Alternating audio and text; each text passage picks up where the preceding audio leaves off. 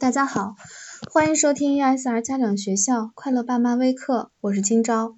今天我们来说一说孩子的性格。很多时候啊，如果我们的孩子爱哭、怕生、不爱说话，不敢主动和其他小朋友交朋友的时候，我们常常会发愁说：“哎呀，我的孩子是不是太内向了？”其实呀，如果我们的孩子总是上蹿下跳，hold 不住，爸爸妈妈也会发愁：“我的孩子是不是太外向了？”那究竟一个孩子是外向点好还是内向点好呢？其实我也说不清楚，因为这是个度的问题。那为什么很多妈妈会因为孩子内向而担心呢？这是因为呀，妈妈们其实在心里有一个模模糊糊的感觉，就是好像嗯，外向的孩子能够得到更多的机会。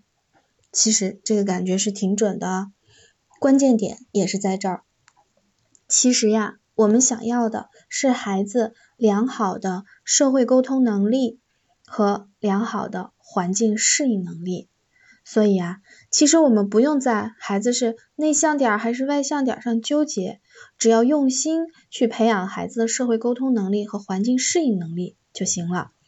未见得一个看起来宁静沉稳的孩子就比一个喜欢欢蹦乱跳的孩子机会少呀。